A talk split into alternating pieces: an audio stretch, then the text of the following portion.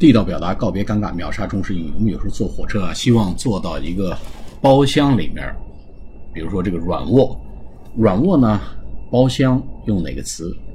用 compartment，c o m p a r t m e n t。我要买一个软卧的这个包房的车票。I want a ticket in a compartment。